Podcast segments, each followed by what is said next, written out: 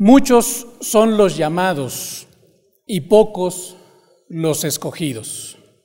Esta es una frase, hermanos, que todos nosotros escuchamos, pero que realmente pocos alcanzan a comprender. Esta es una frase que debería llenarnos de temor y debería también, al mismo tiempo, llevarnos a vivir en reverencia a nuestro Dios. Hoy trataremos, hermanos, de entender lo que Dios quiere decirnos a través de esta frase. Vamos a analizar muy rápidamente una parábola que se encuentra en el Evangelio según San Mateo, capítulo 22. Esta parábola abarca desde los versos 1 al 14. De hecho, muchos han llegado a considerar que en realidad son varias parábolas en una. Me voy a permitir dar lectura al texto bíblico, solo a la primera parte de la parábola, que es de los versículos 1 al 10. Respondiendo Jesús, les volvió a hablar en parábolas diciendo, el reino de los cielos es semejante a un rey que hizo fiesta de bodas a su hijo y envió a sus siervos a llamar a los convidados a las bodas, mas estos no quisieron venir. Volvió a enviar otros siervos diciendo, decida a los convidados, he aquí, he preparado mi comida, mis toros y animales engordados han sido muertos y todo está dispuesto venid a las bodas. Mas ellos, sin hacer caso, se fueron uno a su labranza y otro a sus negocios, y otros, tomando a los siervos, los afrentaron y los mataron. Al oírlo, el rey se enojó, y enviando sus ejércitos, destruyó a aquellos homicidas y quemó su ciudad. Entonces dijo a sus siervos, las bodas a la verdad están preparadas, mas los que fueron convidados no eran dignos. Id, pues, a las salidas de los caminos y llamad a las bodas a cuantos halléis. Y saliendo los siervos por los caminos, juntaron a todos los que hallaron, juntamente malos y buenos, y las bodas fueron llenas de convidados. En primera instancia, hermanos, esta parábola se parece mucho a la que veíamos hace ocho días, ¿no? La parábola que conocemos como la parábola de la gran cena. Sin embargo, hay algunas diferencias importantes. Primero, la reacción de los invitados. Nosotros vemos en esta parábola que son diferentes las reacciones.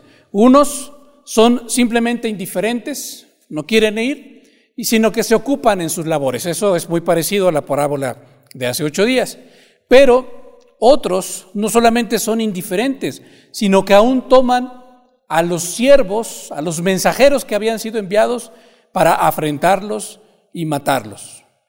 Con esto parece ser que el Señor Jesucristo está hablando desde el Antiguo Testamento o está haciéndole ver al pueblo de Israel, al liderazgo judío que está escuchando todo esto, cómo Dios, este gran rey, que preparó también las bodas para su hijo, en su misericordia había invitado a su pueblo, pero muchos habían sido indiferentes, se habían ocupado en sus propias cosas y otros aún habían matado a los mensajeros.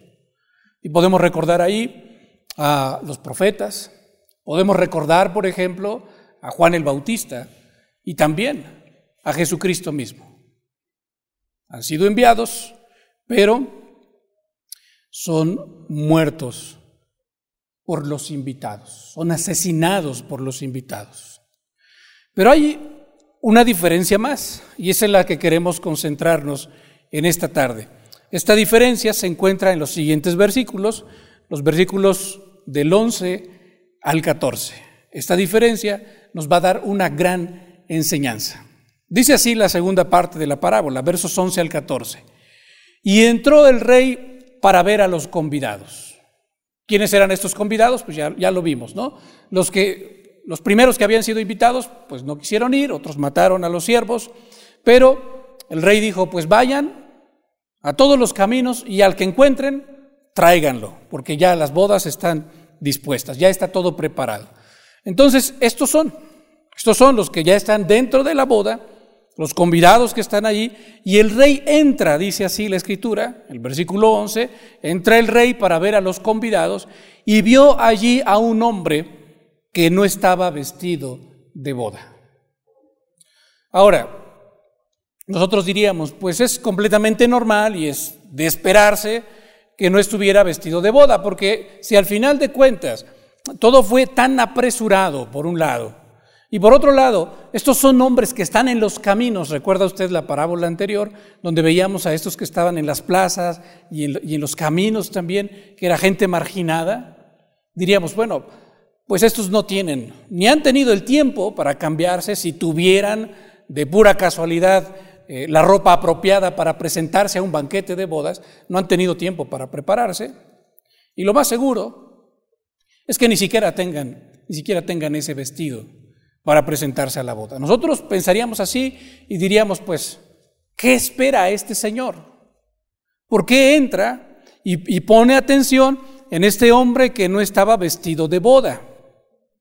Bueno, hay algo aquí que la parábola no nos está diciendo, hermanos, pero que conociendo la cultura del Medio Oriente y, sabiendo cómo es que actuaba muchas veces un rey, cuando alguien iba a presentarse delante de él, le proveía al que, al que iba a pasar delante de él el vestido con el que se debía presentar delante de él.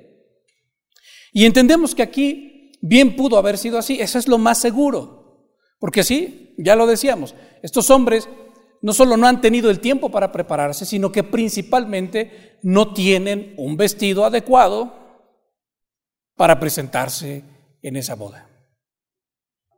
Y esto viene a confirmarse porque cuando entra este rey y ve a este hombre vestido de boda, es el único que no está vestido de boda. Esto quiere decir que los otros, que también venían de los caminos o habían sido traídos de los caminos, pues ellos todos sí estaban vestidos de boda. Así que el rey le dice, amigo, note que le está hablando de una manera amable todavía y le dice, amigo, ¿cómo es que tú entraste aquí sin estar vestido de boda? Aquí es donde, pues si él no hubiera tenido tiempo, hubiera dicho, oye, pues es que no tuve tiempo, no me diste tiempo de ir a cambiarme, ¿no? Tengo mi vestido de boda, pero simplemente no tuve oportunidad. O también pudo haber dicho, Señor, discúlpame, pero yo no tengo vestido de boda. Pero ¿qué fue lo que hizo este hombre? Fíjese lo que dice ahí el texto bíblico. La pregunta que le está haciendo el rey es, amigo, ¿cómo entraste aquí sin estar vestido de boda? Mas él, dice la escritura, enmudeció. No pudo decir absolutamente nada. ¿Por qué razón? Pues no tenía ningún pretexto. No podía, no podía decir absolutamente nada porque le había sido provisto todo aquello de lo que debía vestirse. Entonces, dice la escritura, que el rey dijo a los que servían, atadle de pies y manos y echadle en las tinieblas de afuera. Allí será el lloro y el crujir de dientes. Y termina con esta frase, porque muchos son llamados y pocos los escogidos. Ahora, para confirmar esto que estamos viendo, hermanos, tenemos que tomar en cuenta que la Biblia nos va mostrando a través de toda ella, inclusive en el Antiguo Testamento, esta cuestión de que el rey es el que provee el vestido. Hace un momento leíamos Isaías capítulo 61, le voy a pedir que por favor me acompañe a este pasaje bíblico, Isaías 61, 10. En gran manera me gozaré en Jehová, mi alma se alegrará en mi Dios. ¿Por qué? Porque me vistió no, no me vestí, sino que Él me vistió. Él no solamente me otorgó lo que era necesario, está diciendo el profeta, sino Él mismo fue quien me vistió. ¿Cómo me vistió? Pues dice así el profeta, me vistió con vestiduras de salvación y además me rodeó de manto de justicia. Como a novio me atavió y como a novia adornada con sus joyas. ¿Lo nota? Es el Dios Todopoderoso vistiendo a su pueblo para que su pueblo pueda presentarse delante de Él. ¿Cómo? Con este vestido de salvación y con este manto de justicia. Es este rey diciendo, yo quiero tenerte frente a mí, quiero que tú estés en mi presencia, quiero tener comunión contigo, pero tienes que estar vestido de manera adecuada. Acompáñeme por favor ahora a Apocalipsis, el último libro de la Biblia, Apocalipsis capítulo 19, versículos 7 y 8. Aquí se va a aclarar todavía mucho mejor lo que la escritura quiere decirnos con esta cuestión del vestido y de quién es quien nos viste y qué es lo que Él espera de nosotros. Apocalipsis capítulo 19, versos 7 y 8. Fíjense cómo está eh, exclamando este, este cántico de alabanza otra vez el pueblo de Dios. Dice así la palabra de Dios.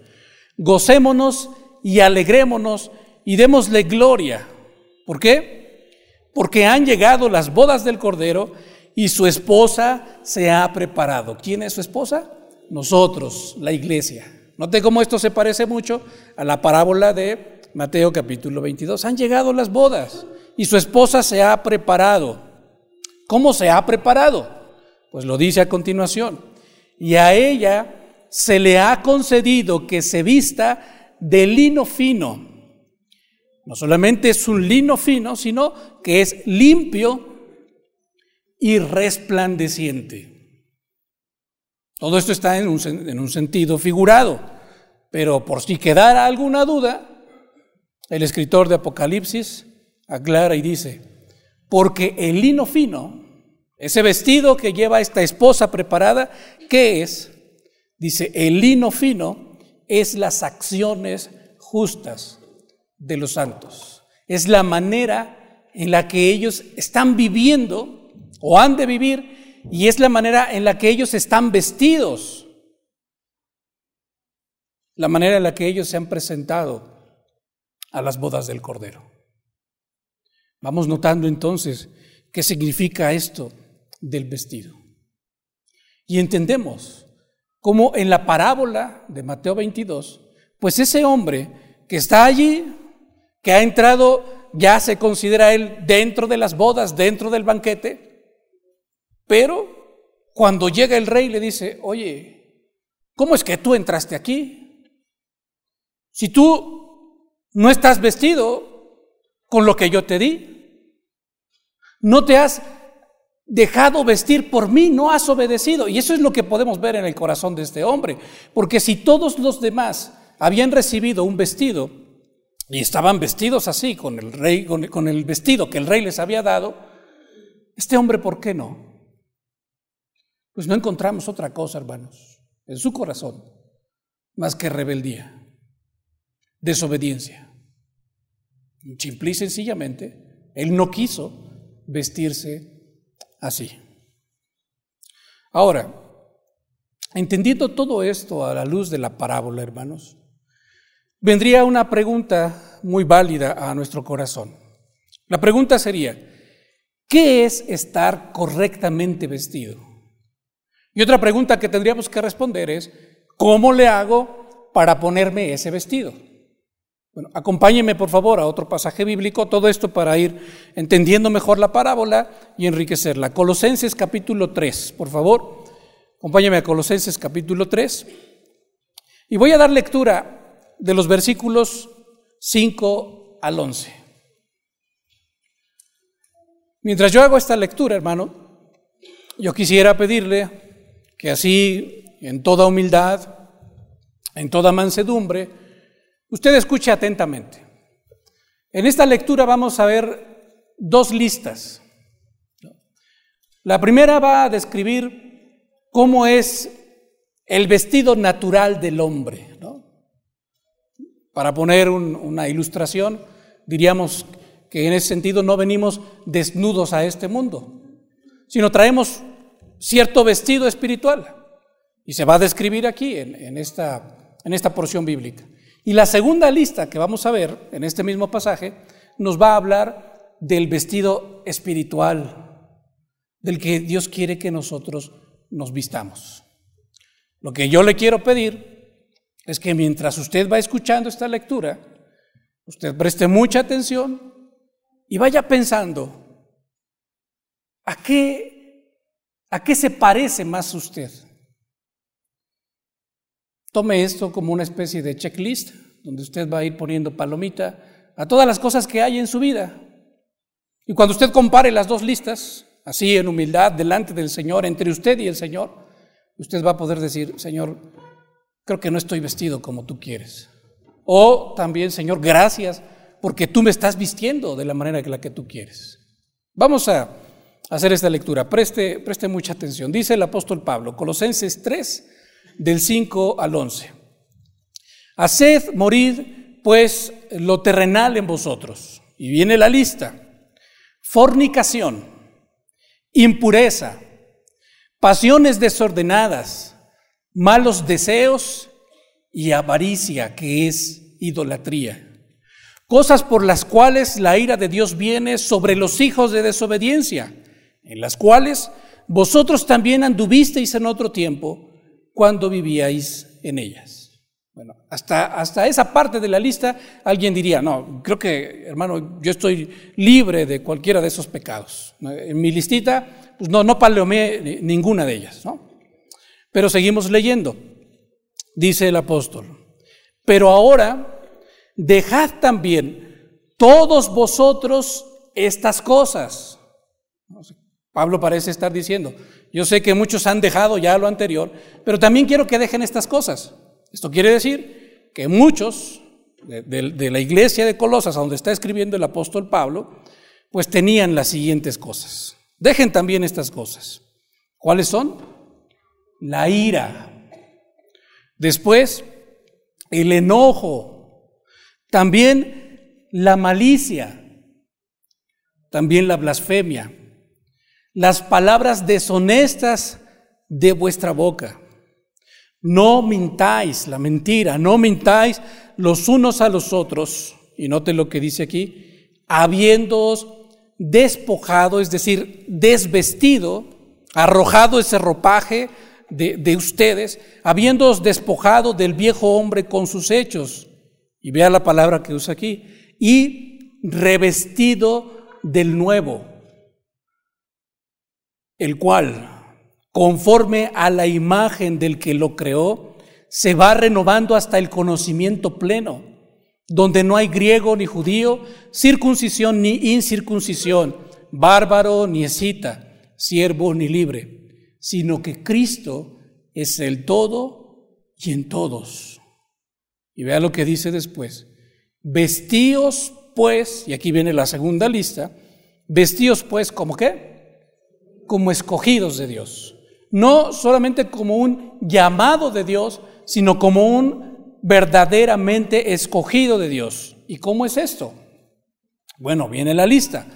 Santos y amados, vístanse de lo siguiente, de entrañable misericordia, de benignidad, de humildad, de mansedumbre, de paciencia, soportándoos unos a otros y perdonándoos unos a otros si alguno tuviere queja contra otro. De la manera que Cristo os perdonó, así también hacedlo vosotros. Y sobre todas estas cosas, vestíos, nuevamente, vestíos de amor, que es el vínculo perfecto. Y la paz de Dios gobierne vuestros corazones, a las que asimismo fuisteis llamados en un solo cuerpo y sed agradecidos. Ahí están las dos listas. Yo espero que como lo comentaba hace un momento, mientras usted escuchaba las dos listas, fuera haciendo su, chequeo y fuera diciendo, creo que estas cosas hay en mi vida o creo que estas otras cosas son las que hay en mi vida. El apóstol Pablo nos está confrontando aquí nos está viendo a los ojos, viendo a la cara y diciendo, ¿cómo es que tú te estás presentando a las bodas del Cordero? ¿Cómo es que tú estás participando de este banquete? ¿De qué estás vestido? ¿Estás vestido del viejo hombre todavía? Recordemos la parábola. Si tú estás vestido del viejo hombre todavía, el rey va a llegar, va a ver ahí a todos sus invitados, pero te va a identificar. Y te va a decir, amigo, amiga, ¿tú qué haces aquí? Tú no entraste vestido apropiadamente. Este lugar no es para ti. Sáquenlo y échenlo fuera a las tinieblas. Y ese es, hermanos, nuestro gran problema, de que muchos pensamos que, que estamos participando de las bodas del Cordero, que estamos ya dentro de su reino, pero si analizamos nuestra vida, o si le diéramos estas dos listas a nuestro esposo, nuestra esposa, nuestros hijos, vecinos, y le dijéramos, oye, por favor, evalúame, ¿cómo está mi vida? Yo soy demasiado benigno conmigo mismo, me consiento mucho y me veo muy bonito. Pero dime tú la verdad. Dime qué es lo que ves en mí. ¿Qué te entregarían como resultado, hermano? ¿Te entregarían la primera lista del viejo hombre llena? Diciéndote, mira, lo que, lo que yo veo en ti, la verdad, es que es ira, enojo, malicia, blasfemia. O te entregaría una lista donde está chequeado, mira, lo que yo veo es bondad, benignidad, mansedumbre, paciencia. ¿Qué te entregarían? En muchas ocasiones nosotros estamos ya bien creídos de que estamos del otro lado. Pero cuando analizamos nuestra vida, nos damos cuenta de que no es así. Esto me recuerda mucho a la escena de una película que vi hace poco, una película de, superhéroes. En, esta película, eh, los superhéroes, así con su traje de superhéroe, con su máscara y todo, así como se viste un superhéroe, llegan a una escena de gala. Sabemos cómo es una, una cena de gala. Y están ahí todos los meseros, también perfectamente bien vestidos, con, su traje completo y un moñito. Y estos superhéroes, para pasar desapercibidos entre toda la multitud, ¿sabe qué es lo que deciden hacer? No no se quieren quitar el traje, no se quitan el traje. Ni siquiera se quitan la máscara para ponerse un, traje de mesero. Lo único que hacen es ponerse el moñito. Y entre toda la gente están con el moñito. Y nadie, nadie parece darse cuenta de que son superhéroes. Llevan la máscara y todo su traje de superhéroe, pero como llevan el moñito, pues todo el mundo cree que son meseros y los tratan como meseros. Es una escena absurda, es una escena ridícula que trata de ponerle un poquito de humor a la película. Pero hermano, sinceramente hablando, no es cierto que muchos cristianos están viviendo así. Solo con el moñito, que no quieren despojarse del ropaje del viejo hombre, sino que solo le ponen un adornito, un moñito, algo para pasar desapercibidos. Y lo logran. Sinceramente lo logran. Pero llegará el día en el que el Rey, el Dios Todopoderoso, se presente y el que conoce los corazones le diga, tú no deberías estar aquí. Recuerdan que hacíamos otra pregunta, porque no nos basta con saber esto. Y Dios no solamente ha querido que nosotros sepamos esto, hermano, también Él quiere que tú y yo sepamos cómo podríamos despojarnos del viejo hombre y vestirnos del nuevo. Si usted sigue allí en Colosenses capítulo 3, lea conmigo los versículos siguientes. Nos quedamos hasta el verso 11. A partir del verso 12 al verso 17, Pablo nos va a decir, le está diciendo a los hermanos de Colosas y a nosotros, cómo podemos cambiar este ropaje. Yo quiero que usted eh, me ayude, por favor, en encontrar quién es el centro aquí. Dice, la palabra de Cristo more en abundancia en vosotros, porque la palabra de Cristo es quien le va a enseñar, es quien les va a exhortar unos a otros en toda sabiduría. Si tú te acercas a tu hermano, porque tenemos no solo ese, ese deber, hermanos, tenemos ese privilegio de acercarnos a nuestro hermano, tendríamos que hablarle con qué? Con la palabra de Cristo.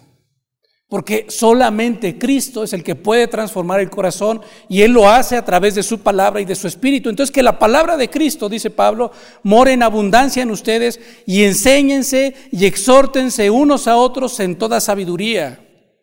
No solo eso, sino también canten con gracia en sus corazones. ¿A quién?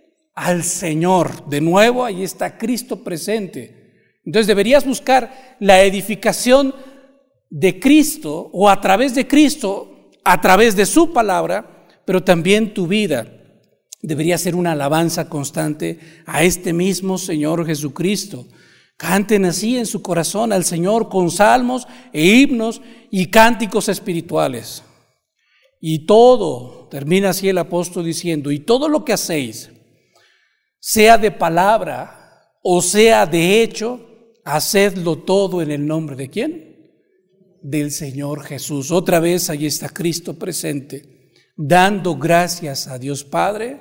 Y otra vez termina diciendo, ¿por medio de quién? De Él, de Cristo. ¿Cómo puede uno despojarse del viejo hombre y vestirse del nuevo.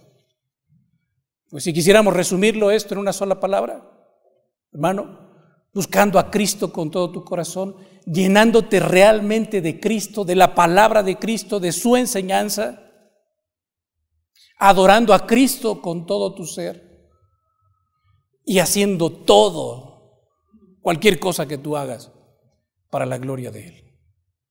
Lo que está diciendo Pablo es, solamente si es Cristo el centro de tu vida, entonces tú estarás vestido adecuadamente para participar de las bodas del Cordero.